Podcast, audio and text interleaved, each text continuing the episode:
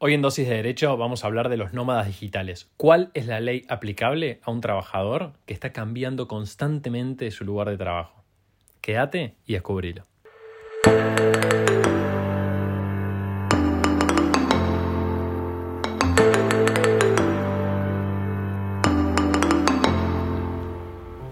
Bienvenidos a todos a un nuevo episodio de Dosis de Derecho. Yo soy Gon y para el episodio de hoy le pedí a Pauli que me acompañe, que está del otro lado, así que ya la voy presentando. ¿Cómo andas, Pau? Hola, Gon, ¿cómo va? Otra vez del lado del, otro lado. Del otro lado, del, otro lado. Sí, pero bueno, vos sabés que tanto en Argentina como, como en España y en el resto del mundo hay un tema de derecho del trabajo que antes de la pandemia ya era un tema y después de la pandemia explotó y, quería, quería grabar un episodio sobre esto y me pareció copado que me acompañaras. Este episodio se va a tratar de los nómadas digitales. Bien, o sea, ¿a, qué nos referimos con los nómadas digitales? A personas que están en constante movimiento, ¿no? O sea, sin un lugar fijo en donde vivan y donde realicen la prestación de, servicios que, que, hagan y que cuando la hacen, la hacen a través de Internet. Es el tema hoy por hoy. Es hoy por hoy el tema porque, a ver, hay algunas profesiones que son muy privilegiadas, entre ellas, bueno, la tuya, la mía y la de otras tantas personas, que en su mayoría o en su totalidad se pueden desarrollar desde cualquier lugar del mundo. No, no hace falta ir a un lugar a trabajar, sino que se puede trabajar desde cualquier lugar con tal de que vos tengas una buena conexión de, de, internet. ¿Sí? Y básicamente es eso. Esto, esto ha generado que un montón de personas decidan mudar su prestación de servicios a otro lugar. Hay algunos que se han mudado dentro del interior del país, hay algunos que nos hemos ido al extranjero y seguimos prestando servicios de, de manera remota y lo hacemos a, tanto dentro del país como fuera, como, como también hacia el extranjero. Y esto, esta posibilidad de trabajar de manera remota, está poniendo en jaque a casi todos los sistemas de derecho del trabajo eh, del mundo. No solamente derecho del trabajo, sino también derecho tributario, de seguridad social, ¿no? Digamos. Y, hoy pero hoy vamos a, centrarnos exclusivamente en el, en el aspecto laboral. ¿De acuerdo? ¿Y por qué es que está poniendo en jaque estos sistemas? Porque en general todos estos sistemas están construidos alrededor de una idea que es el lugar de trabajo, ¿sí? o el lugar en donde la persona está. Bien. Y más adelante vamos a desarrollar un poco esta, esta idea, ¿sí? Pero antes de entrar, antes de entrar a saco, como dicen acá en, España, vamos a, vamos a hacer un, un, comentario un poquito más jurídico, ¿sí? Que, que, las personas que nos están escuchando tienen que comprender. Que es que si hablamos de obligaciones contractuales y de diferentes leyes que pueden regir estas obligaciones, estamos hablando de derecho internacional privado. Chan. Chan. Chan. no, no, no lo digas así como quien quiere la cosa. Estamos hablando de derecho internacional. Te pido por favor, derecho internacional privado. Famoso DIPRI. El DIPRI, por favor, hagamos un parate y hablemos con propiedad, no como quien quiere la cosa. Estamos hablando de derecho internacional privado relacionado con materia laboral y con este tema de nómadas digitales que es el tema y que lo que genera, como decís vos, un jaque de todos, digamos, los sistemas nacionales, de sistemas mundiales en realidad, ¿no? Exactamente, exactamente. Hay, lo que ocurre es que el derecho internacional privado básicamente ¿qué es? Es todos los países del mundo, o, una gran mayoría o una buena parte de ellos de los países del mundo, poniéndose de acuerdo en cómo se van a regir las relaciones de derecho privado que le sean aplicables diferentes leyes. ¿De acuerdo? Claro. En general, y como ocurre habitualmente, todo lo que tiene que ver con las obligaciones de carácter civil, todos más o menos están más o menos de acuerdo, ¿sí? Y todos siguen más o menos una misma línea, porque todos venimos de, la misma, de la misma madre, del mismo padre que es Roma.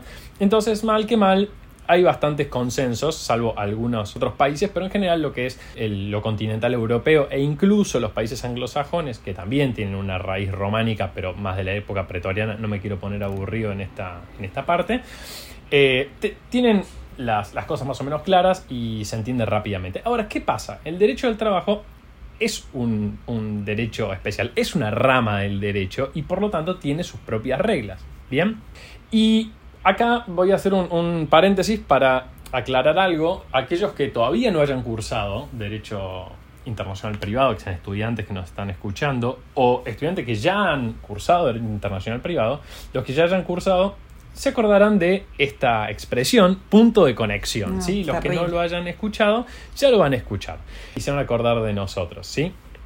El lugar de trabajo. En el siglo XX, que es cuando se, cuando se regularon las relaciones laborales en general en todo el mundo y donde el derecho internacional privado también tuvo su desarrollo, digamos, un desarrollo bastante extenso, ¿sí? El lugar de trabajo era el punto de conexión que parecía más seguro, ¿de acuerdo? ¿Por qué? Y porque durante más de 100 años, te diría durante miles de años, el lugar de trabajo era algo insustituible. Uno, para poder trabajar, tenía que ir a un lugar Exacto. a trabajar. ¿De acuerdo? No era posible trabajar desde un lugar diferente de tu lugar de trabajo. O sea, ¿sí? se regía todo, el punto de conexión era el lugar de trabajo, que a su vez también, bueno, yendo también a, a nuestra normativa, digamos, nacional, era uno de los puntos que establecía la competencia. El lugar de trabajo o el, domicilio del demandante o del demandado o, de- o el lugar de celebración.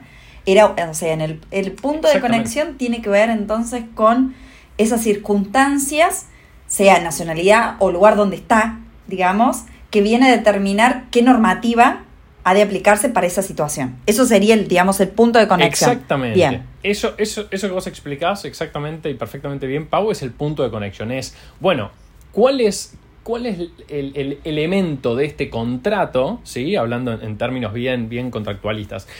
¿Cuál es el elemento de este contrato, sujeto, objeto, causa, lugar de celebración, lugar de ejecución, etcétera, que vamos a utilizar para que se rija, para que, una- para que sean las leyes que lo rijan? ¿sí? Obviamente, cuando las relaciones son internas, no hay problema porque son las relaciones del país, las leyes del país en donde el contrato ocurre, pero cuando ya empiezan a intervenir otras jurisdicciones, otros países y otras legislaciones, hay que encontrar el punto de conexión más seguro, que aparentemente Era, en el siglo XX y mucho tiempo antes también era el lugar de Claro. trabajo. ¿sí? Era el lugar donde se anclaban las relaciones laborales y que determinaba a nivel interno e internacional los efectos Bien. ¿sí? de ese contrato. Esto a partir de mucho antes de la pandemia, pero sobre todo de la pandemia, quedó obsoleto. claro, ¿sí? Quedó obsoleto. Y, estamos, y están todos los países así mirándose entre ellos como diciendo, ¿y ahora qué hacemos? ¿No? Porque ahora tenemos trabajadores que se mueven por el mundo, trabajando eh, desde distintos lugares, cambiando su ubicación, y ya el lugar de con trabajo. puntos de conexión que ¿Cuál es el lugar de trabajo, digamos? No ya no es algo, esencial. Ya- ¿Entendés? Entonces, para que, para que los que nos escuchen puedan ir a, a revisar un poco la legislación, si, si, van, si googlean y buscan el convenio de Roma de 1980, van a ver que este, este convenio, que es un- uno de los convenios de derecho internacional privado más importante, le reconoce a las partes del contrato la libertad para elegir el derecho aplicable a las obligaciones contractuales. ¿sí? Acá no estamos hablando de derecho laboral, estamos hablando de, de General. contratos privados en general, dentro de los cuales el contrato de trabajo es uno, ¿sí?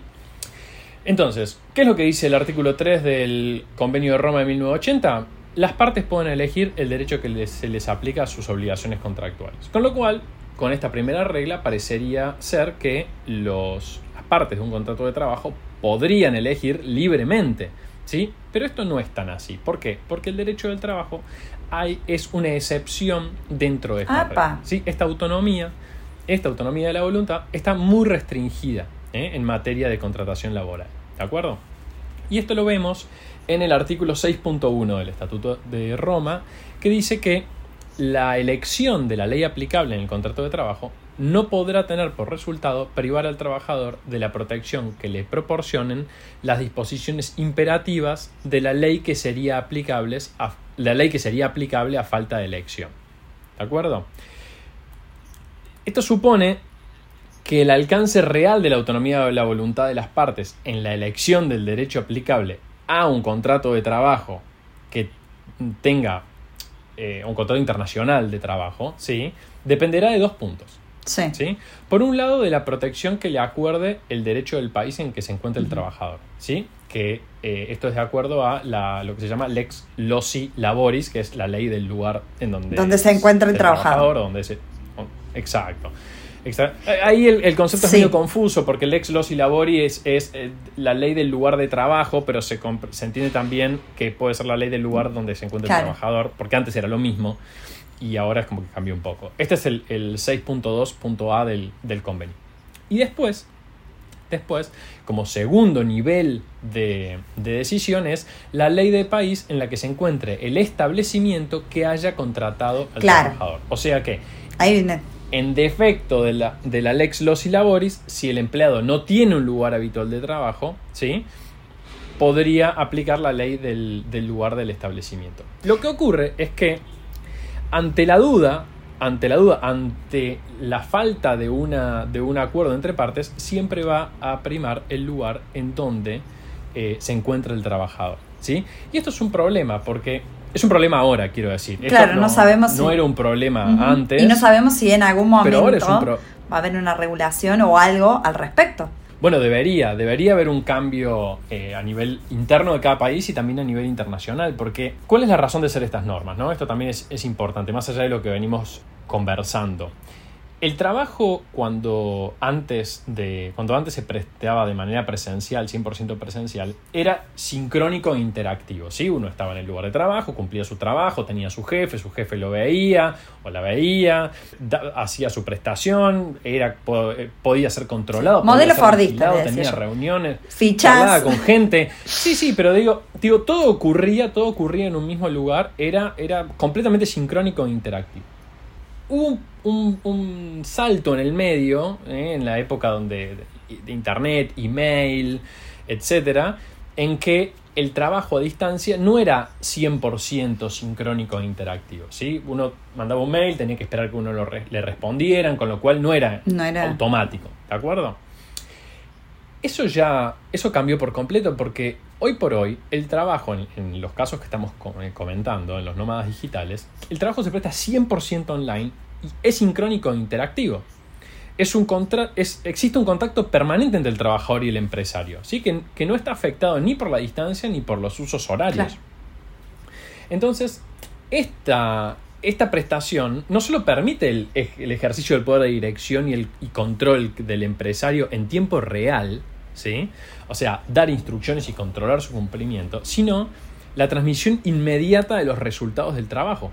Y estas particularidades hacen, y acá ya voy a empezar a entrar en, el plano de mi opinión, que ya no podemos considerar el lugar de prestación de trabajo como el lugar en donde está el trabajador. Claro. ¿Sí? Sino que hay que empezar a pensar, empezar a entender que la prestación es desarrollada no en el lugar en el que está la persona, sino en el lugar en donde la prestación se manifiesta y es aprovechada. ¿sí? Si yo estoy en España y estoy prestando servicios o estoy trabajando para una empresa en Holanda o en Argentina o en Singapur, bueno, mi lugar de, mi lugar de trabajo, aunque yo esté físicamente en España, es Argentina, Holanda o Singapur. Bien, uff. ¿De acuerdo?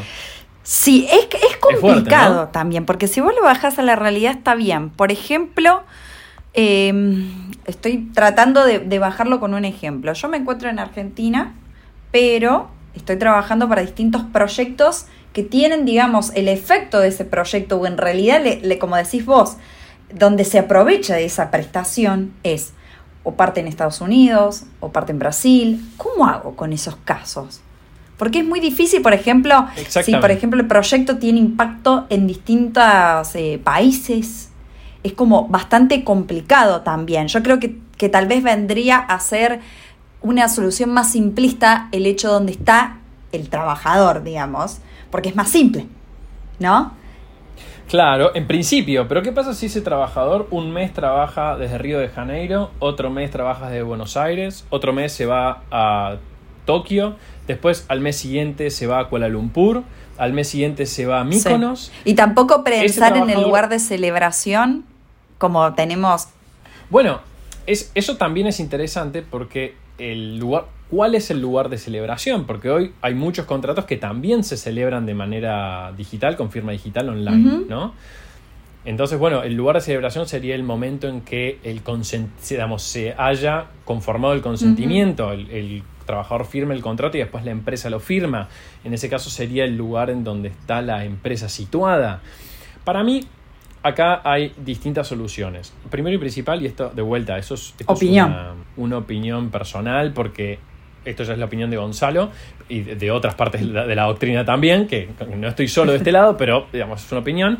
El lugar geográfico donde el trabajador se encuentra, ciertos trabajadores, ¿no? Ciertos trabajadores, no, no un trabajador que trabaja en, eh, cumple su prestación en un lugar determinado. Pierde toda, toda relevancia, ¿sí? Entonces, el lugar donde el trabajador está, en caso de los nómadas digitales, es absolutamente irrelevante a los fines del el contrato que estamos. Creo que me convences. Si esa ¿Por qué te lo digo? Si esa prestación. Porque justamente la finalidad del 100% remoto es que pierda relevancia donde está el trabajador. Va de la mano con la finalidad en sí del 100% remoto, ¿no? Creo que, que en realidad Totalmente, tiene ese sentido. Y ahora, si vos me decís, bueno, pará, Gonzalo, pero vos sos un trabajador que va moviéndose todos los meses a una ciudad diferente. Es verdad, tu lugar de prestación de tareas es desde donde las prestas es irrelevante.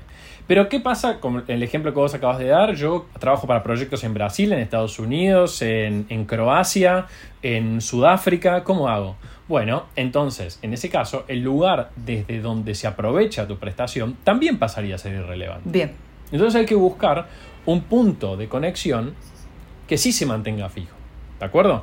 Y acá, vamos, abro el debate para que cada uno pueda opinar. Yo creo que en este caso debería aplicarse el 6.2.b mm. del, del convenio de Roma, en el que es el lugar en donde se encuentra el establecimiento que ha contratado al trabajador. ¿De acuerdo? Es como ver eh, cada caso también en particular como pasa a nivel nacional también, ¿no? Que uno va... Totalmente. Y además, no nos, no nos olvidemos que, por ejemplo, nuestra ley de teletrabajo, ¿sí? establece que si el trabajador presta servicios desde Argentina a otros países y viceversa, tiene prioridad aplicativa el derecho laboral argentino. Con lo cual acá se van a dar conflictos, y esto es algo muy común en todos los países del mundo, entonces se van a dar conflictos de, aplicación normativa. Lo importante es, para mí, a los efectos de resolver estos, estas cuestiones que ya, ya dijimos cuando empezó el, episodio, no están resueltas, es algo que está pasando hoy y que, y que vamos a ver cómo se desarrollan en los próximos años en el mundo, es encontrar el, nuevo punto de conexión para cada relación laboral, ¿sí? y esto no es entrar en el relativismo, sino también reconocer que antes las relaciones laborales eran muy homogéneas y hoy eh, cada vez son más heterogéneas y hay diferentes clases de trabajadores, diferentes tipos de prestaciones y para cada una tal vez eh, deba crearse una norma específica o una regla específica y, con sus excepciones por supuesto porque eh, si, no le si no dotamos al derecho laboral tanto interno como, como internacional de la fluidez necesaria para estar a la altura del tráfico comercial que hay hoy en día vamos a seguir teniendo este tipo de conflictos. Tal cual. ¿Explico? Este tipo de, incertidumbres y que ya sabemos que las incertidumbres y las imprecisiones en materia laboral al final terminan perjudicando siempre la parte más débil. Y además como, como arrancaste y dijiste, no solo laboral, hoy está en boga el tema tributario. ¿Qué pasa con aquellas personas, aquellos freelance, llamémosle, monotributistas, relación encubierta, que están trabajando para el exterior o que trabajan en distintos, como decís, que 100% remoto, están en un lado del otro, ¿qué pasa en materia tributaria, no? Eh, es no solo a nivel laboral, sino también tributario, hay un cambio, como decís vos, de paradigma y, y cada vez va a ser más todavía. No, a ver, que estamos metidos en el mundo de, de, de recursos humanos y demás, cada vez las relaciones laborales van mutando, mutando y... Totalmente, y de hecho, Vos, Pau, vos y yo tenemos un, dos episodios hechos, creo que fue en el 2018, si no me equivoco, eh, o 2019, agosto 2018, agosto 2019, años estoy seguro.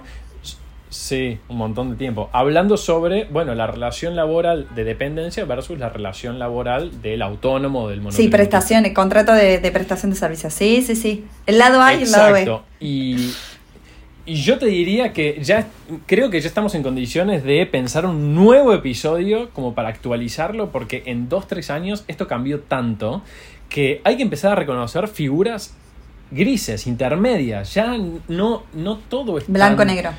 O autónomo monotributista o una relación laboral. No, Pero bueno, eso dejémoslo para otro episodio. La verdad que es un temazo y hay, digamos, más allá como, ¿hacía cuánto que no repasaba, digamos, de Dipri, por favor? Y para aquellos que no lo vieron, el punto de conexión, ¿cuántos ejercicios tuviste que hacer? Si Eh, el- un matrimonio, bueno, ni hablar en materia laboral, ¿no? Sí. Pero me parece un tema súper Sí, interesante sí, sí. que da mucho para hablar también para, para poder ampliar en materia tributaria que hoy está súper, súper demandado con, con aquellas personas que tienen, hoy es muy común en, en varias eh, áreas, por lo menos puntualmente en industria de tecnología, que las personas tengan distintas o relación de dependencia y, perdón, relación de dependencia y modalidad contractor y alguna prestación de servicio y demás, y estén con, la, con 100% remoto y no saben qué corresponde, qué materia aplica, qué, qué, dón- dón- están muy, muy desinformados, por así decirlo, pero porque en realidad no hay regulación alguna, como decís vos, y nos estamos adaptando a que hoy deje de ser la relación de laboral, propiamente, ah, digamos, propiamente dicho, en, y aceptar que, que hay híbridos, ¿no? Así que, Gon, súper interesante, creo que hay mucho para hablar de- del tema, como siempre, pero nos diste un pantallazo de dónde estamos hoy, la foto de hoy, y tal vez, bueno, siempre me gusta que, que- te animes a dar una opinión. Claro, por lo menos, por lo menos la foto de hoy. Y también tener en cuenta, es- con esto cierro, como para que se lleven esta idea, que el Estatuto de Roma, en el artículo 6 infine, tiene una cláusula de excepción que para mí hoy es lo que tenemos que ir a buscar, no tanto como excepción, sino como regla, que es donde el contrato tenga sus vínculos más estrechos. Entonces, tal vez Ah, si, la si el lugar del trabajador es, es accidental, si el lugar donde se prestan los servicios es accidental, bueno, busquemos el punto de conexión donde el contrato tenga sus vínculos más estrechos. Tal vez esa que era la excepción hace 50 años, 20 años, hoy tenga que ser la regla. me encantó, me encantó, Gon. Súper interesante y gracias por gracias por compartir. No, no, nos vemos en el próximo. Nos vemos la próxima. Chau, chau. Chao, chao.